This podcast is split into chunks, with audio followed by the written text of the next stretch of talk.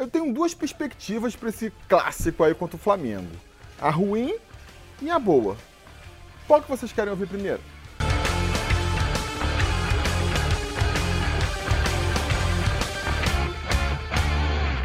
Fala, torcida vascaína, Felipe Tiru de volta na área para falar de jogo do Vascão, porque nesse sábado, às 5 horas da tarde, com transmissão exclusiva pelo Pay-Per-View, o Vasco recebe o Flamengo em São Januário pela 15ª rodada do Campeonato Brasileiro da Série A. Um jogo que, se você perguntar aí para a imensa maioria dos vascaínos, eles até que deixavam passar, né?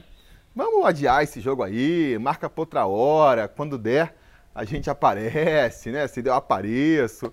Acho que nenhum vascaíno está fazendo muita questão aí é, de que o Vasco dispute esse jogo, não. E não é em função tanto do adversário, não. Né? O Flamengo, ele parece que está numa boa fase, né? Está recuperando ali é, seu futebol, vem desfalcado para essa partida, tem jogadores é, convocados na seleção, mas eu acho que não é isso, necessariamente, que, que, preocupa o torcedor. É mais a fase do Vasco mesmo, né? Que começou até bem o campeonato. E eu acho que mesmo quem criticava o futebol do, do, time do Ramon lá no começo, há de concordar que pelo menos a gente viu um time competitivo, né?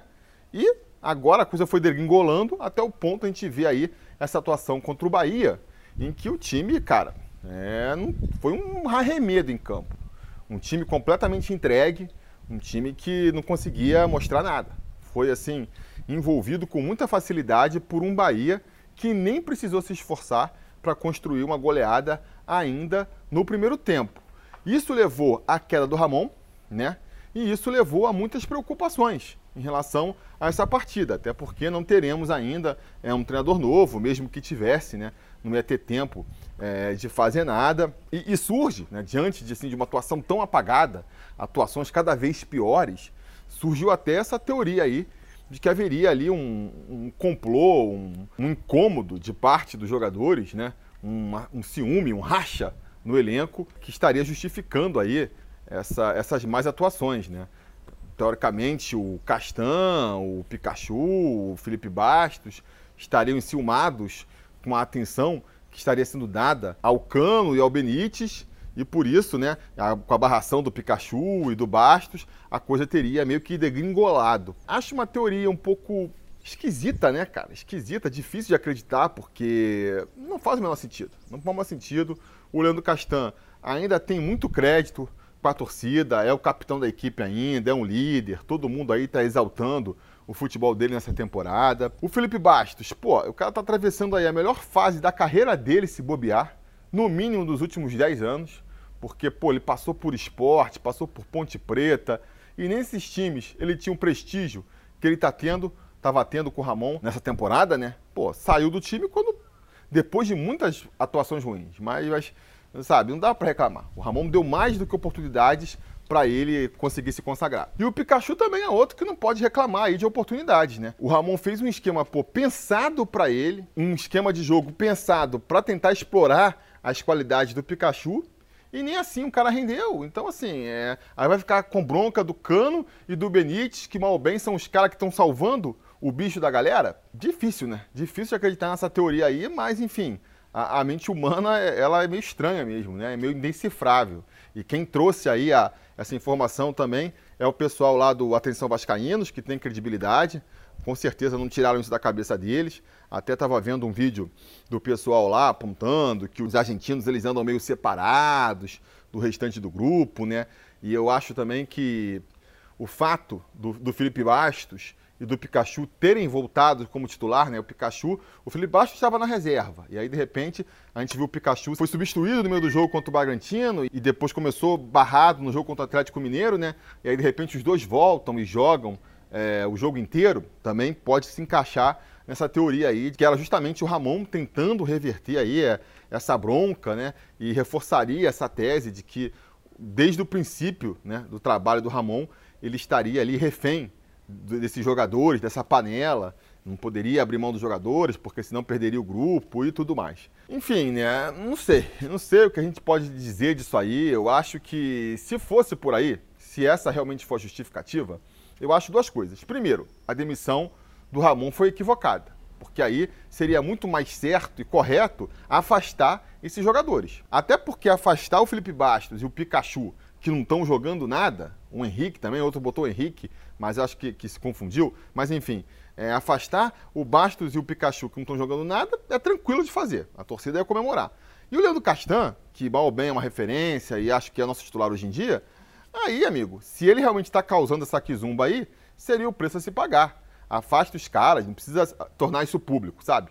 Fala que os jogadores foram afastados ali por questões médicas, estão se preparando, estão com desconforto na coxa, e deixa os caras de castigo lá até eles segurarem a onda. Faria muito mais sentido fazer isso do que demitir o Ramon, coitado. Porque se, se, a explicação é essa, ele é o que tem menos culpa nessa história. Até porque você vai poder dizer assim, ah não, mas é, o problema é que o Ramon ele não estava tendo pulso firme. O Ramon ele, ele é muito iniciante, então ele não tinha é, moral, pulso para conseguir barrar os caras e tudo bem.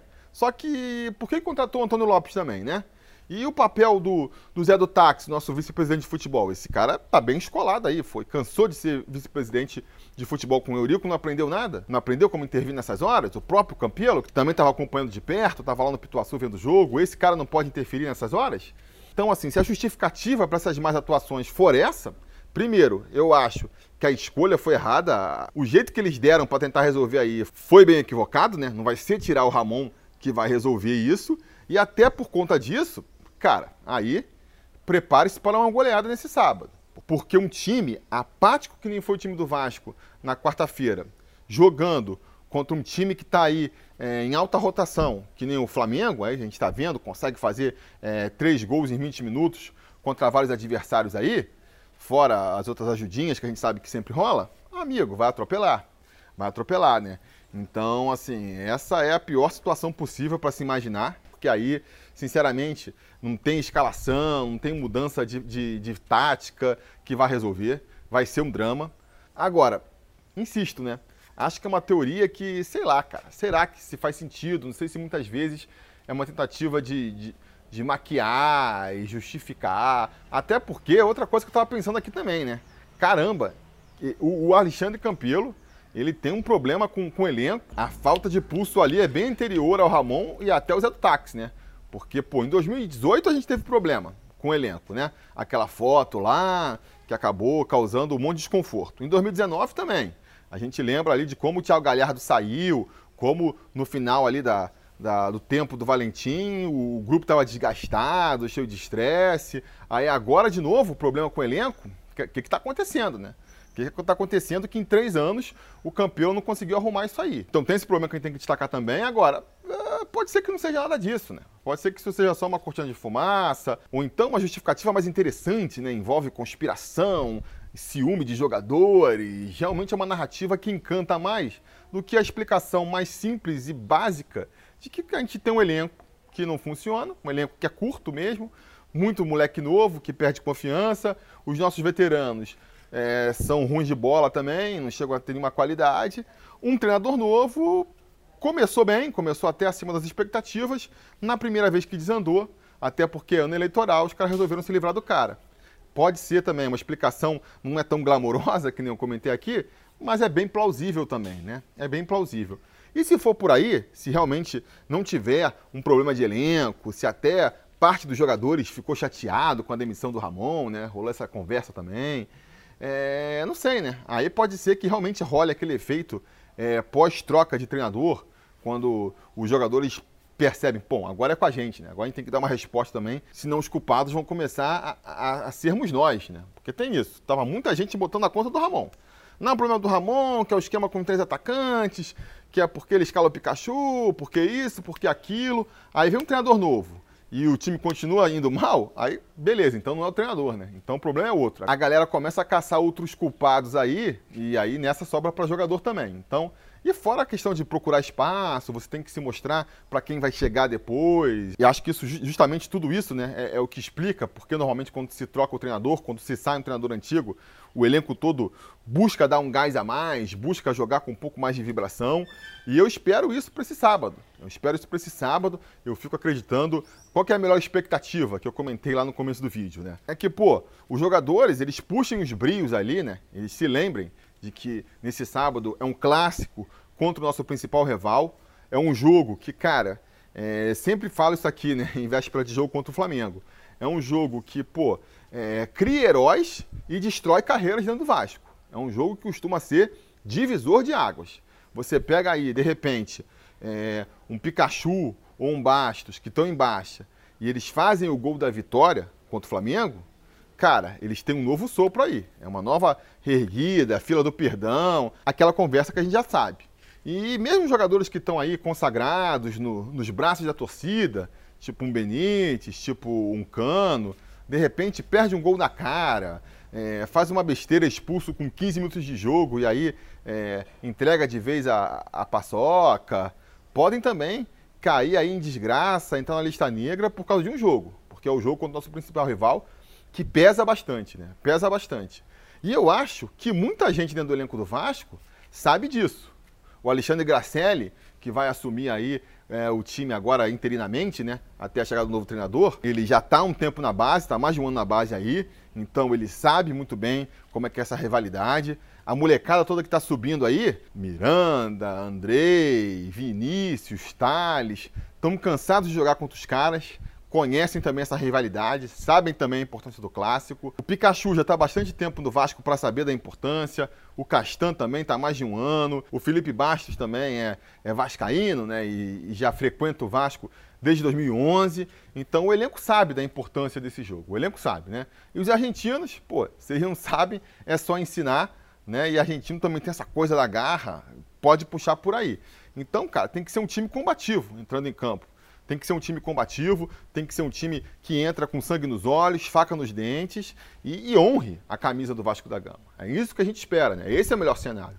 E aí, amigo, de repente nessa história, sendo em São Januário, o time mordendo, a gente, pô, joga por uma bola e o futebol tá cheio de surpresas, né? Vive surpreendendo a gente, por isso que é um esporte tão apaixonante. É, pode acontecer, pode acontecer. É uma possibilidade também que a gente tem que se agarrar. E aí, de repente, como disse até é, um de vocês aí numa live que eu fiz recentemente, quem sabe nessas não começa a surgir aí um gracelismo, né?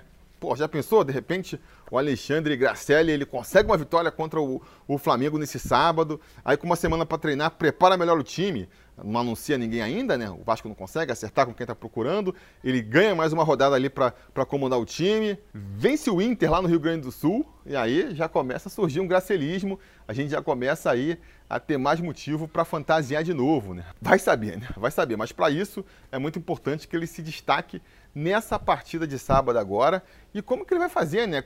Que time que ele vai armar com pouco tempo que ele tem para treinar aí? Basicamente, vai só conversar com os jogadores e vão para campo. Então, até por conta disso, eu não acredito que exista aí é, uma grande mudança na escalação do time, não. Eu acho que a gente vai com Fernando Miguel no gol, né? Isso na verdade é uma certeza. Na direita, eu aposto que ele vai insistir com o Iago Pikachu. Acho que ele não vai mexer nesse vespeiro agora. Será que ele apostaria num Caio Tenório? Acho que não, acho que não. Só se for botar o Pikachu mais na frente. Só se for botar o Pikachu mais na frente. Se não, eu acho que ele vai com o Pikachu mesmo, até porque o Miranda, né, que poderia ocupar aquela posição também, vai jogar na zaga ali, já que o Ricardo Graça sentiu a coxa de novo. E essa é outra questão também polêmica, né? Que parece que envolveu aí a saída do Ramon. A questão de haver uma briga, né? Um desentendimento entre ele e o departamento médico do Vasco por conta da questão é, da recuperação dos jogadores. Inclusive, eu estava até ouvindo aqui o podcast do, do, Globo Esporte, né, antes de gravar o vídeo, e lá estavam comentando e, e, reforçando uma impressão que eu tinha, de que é, o Ramon foi voto contrário na hora de, de cortar o Benítez e o Andrei da partida contra o Bragantino. Ele queria escalar os caras, o departamento médico que impediu. E aí ele ficou revoltado, ele queria escalar os caras, ele sabia a importância de ter é, aqueles jogadores para aquela partida, mas o departamento médico não deixou. Por outro lado, é, ele fica pressionando para o departamento médico soltar os jogadores, e nessa o Graça, que está voltando de contusão, se machucou. O Juninho também, né? Está emendando uma contusão na outra. Será que isso tudo ainda é consequência de uma volta precipitada dos jogadores por pressão do Ramon? Então estava rolando esse embate aí entre departamento médico, departamento de fisiologia e a comissão técnica. Acho que não consigo tomar lado nisso aí. Eu não consigo tomar lado porque, assim, não sei, não sei. Realmente, você trazer um jogador e já se machucar, se foi por precipitação, é um equívoco. Por outro lado, é, Benítez foi poupado nos momentos mais inapropriados para poupar ele. De repente, se ele tivesse jogado contra o Red Bull, tivesse jogado contra o Curitiba, a situação do Vasco seria hoje na tabela e o Ramon ainda estaria aí empregado. Então, assim, é uma questão também complicada aí, né? Não tomo lado nessa briga, mas é mais um ingrediente aí para esse caos aí, para essa crise que vive o Vasco. Do lado esquerdo, aí não tem dúvida, né? Leandro Castan vai ser o titular, sem dúvida, assim como o Henrique vai fechar aí a nossa linha defensiva pela lateral esquerda. No meio, o Andrei deve voltar aí, né? Espero que o Andrei volte. Se o Gracelli for esperto, ele vai tentar fazer um timezinho mais fechado ali, né? E aí ele vai apostar no Marco Júnior, já que não pode escalar também o Bruno Gomes, suspenso porque foi expulso contra o Bahia, né? É, não acredito, cara. Se ele botar o Felipe Bastos ali como segundo volante, pelo amor de Deus, né? Pelo amor de Deus, é pedir para tomar uma goleada. Mas então, até por isso, eu acho que ele vai, vai, vai optar aí pelo Marco Júnior mesmo. E fechando esse meio campo, é, acho que ele vai com o Benítez. Acho que ele vai com o Benítez. Não acredito que ele vai fazer uma, uma mudança no esquema tático. Sinceramente, eu não acredito nisso. É pouco tempo para fazer, né? Se ele ficar, se der tudo certo, que a gente comentou aqui, e ele tiver mais uma semana para treinar esse time antes do jogo contra o Inter, aí pode ser que contra o Inter a gente veja um outro esquema tático. Se não, eu acho que ele vai é, seguir essa mesma linha aí, mas aí eu não sei, né? Eu acho que ele pode manter o esquema tático, jogando com dois jogadores mais abertos como pontas, mas não necessariamente com os mesmos jogadores, né?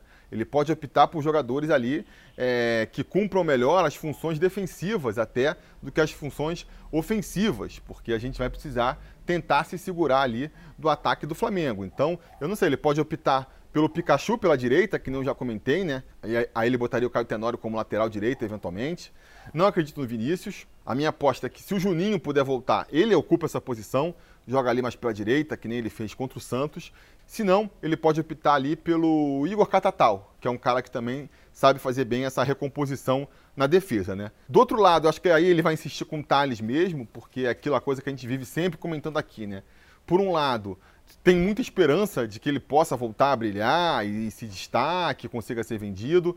Por outro, não tem quem colocar também na posição ali, né? Qual, qual é a resposta certa para aquele setor ali? Não tem. E fechando o time aí, o Germancano, né? Nosso artilheiro, está aí há seis jogos sem marcar, o mesmo período que o Vasco não vence. Vamos torcer para esses dois tabus serem quebrados nesse sábado. O Alexandre Gracelli tem aí mais uma oportunidade da sua vida, né? É difícil, é uma missão difícil, complicada, mas se ele consegue mostrar um time aí é, competitivo que seja, depois do desastre que foi lá no Pituaçu, é, ele ganha uma moral. Mesmo que ele não venha a ser efetivado agora, ele fica no radar ali da diretoria para ser uma opção no futuro, né? De repente, na próxima queda do treinador ali, a galera já fica mais tranquila de dar uma chance pro Gracelli, ah, estica, deixa ele por um, por um tempinho, vamos testar. A gente sabe como essas coisas funcionam, né?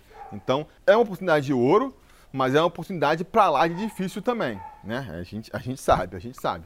Eu vou me agarrar nessa mística aí, né? É clássico, o jogo fica mais truncado, tudo pode acontecer. Vamos torcer para rolar essa vibração aí, né, da, do elenco do Vasco, que sabe a importância desse clássico e para eles surpreenderem. Né? Eu acho que assim, é, apresentei para vocês aqui a, a, pior perspectiva que eu consigo imaginar e a melhor. Né? A pior perspectiva aí vai ser um massacre completo. Vamos fazer outra coisa aí, né? Vamos dar uma volta na praça, nem dá para ir no cinema porque a gente está em épocas de pandemia, né? Mas, sei lá, dá um jeito aí, vai dar uma volta, vai no supermercado, porque não vai querer ver essa desgraça. Agora, eu vou ver, né? Eu vou ver. Eu, assim, até pelo compromisso que eu tenho com vocês, né, de fazer esses vídeos depois das partidas, eu preciso assistir o jogo para comentar. E mesmo que não tivesse, eu assistiria. Eu já sei, já sou velho o suficiente para saber que eu não consigo é, ter a opção de ver a partida e não assistir. Então, vou ficar torcendo pelo melhor. É, é o menos provável, é bem complicado, mas é no que eu vou me agarrar. Eu vou assistir essa partida sabendo que o mais provável é que o Vasco é, continue o seu jejum de vitórias aí no Campeonato Brasileiro, mas torcendo, né? E me agarrando àquela possibilidade é, que o futebol sempre dá de que a coisa possa sair um pouco diferente do que a gente espera, né? E é com convicção nisso que eu vou fazer a minha aposta aqui de gato mestre. Vou apostar então no Vasco vencendo essa partida por 1 a 0 1 a 0 com gol de Germancano, aquela aposta clássica e segura, né? E livrando aí o Campelo de mais uma mácula, que seria a mácula de, de atravessar todo o seu mandato sem conseguir uma mísera vitória sobre o nosso principal rival. Vocês aí, o que vocês acham? Me digam nos comentários, dêem a opinião de vocês sobre essa partida, expectativa, o que vocês acham que vai ser desse jogo aí, o que vocês acham dessa teoria conspiratória é, de, que, de que há um racha, de que há ciúme no elenco. Eu quero até fazer uma coisa aqui, um reforço também. Não podemos assumir essa teoria como verdade. Ela pode ser verdade, mas a gente não tem como ter certeza disso. Então a gente não pode também pegar um fato e uma versão e assumir como verdade e já ficar na bronca, né? De repente, nem falo de Bastos e Pikachu, que já estão queimados com a torcida, mas de repente começar a pegar uma bronca do Castan, porque ah, ele é ciumento, ele ficou de picuinha, sendo que a gente nem tem certeza de que isso aconteceu. Então, assim, vamos, no mínimo, né, esperar ter mais confirmação, isso ser uma, uma coisa mais concreta, antes de começar já a apontar dedo para o jogador, porque ele foi conspirador ou algo assim, né? Mas enfim, diga nos comentários a opinião de vocês sobre toda essa confusão. E não se esqueçam também de curtir o vídeo, assinar o canal, né? Se você está por aqui e ainda não conhece o canal, se inscreve aí, acompanha a gente. Aqui é, é vídeo quase todo dia, de comentários, análise mais profunda sobre o Vascão. Você vai gostar aqui do conteúdo, tenho certeza. E não se esqueça de voltar mais tarde, né? Nesse sábado, assim que a partida acabar, se tudo der certo e nada der errado, a gente já volta aqui com um novo vídeo para comentar o resultado. Beleza? Tá combinado? Então tá combinado. A gente vai se falando. A realização desse vídeo só foi possível graças ao apoio inestimável dos conselheiros do Sobre Vasco. Ajude você também ao Sobre Vasco continuar no ar, se tornando um apoiador em apoia.se barra Sobre Vasco ou sendo um membro do canal aqui no YouTube.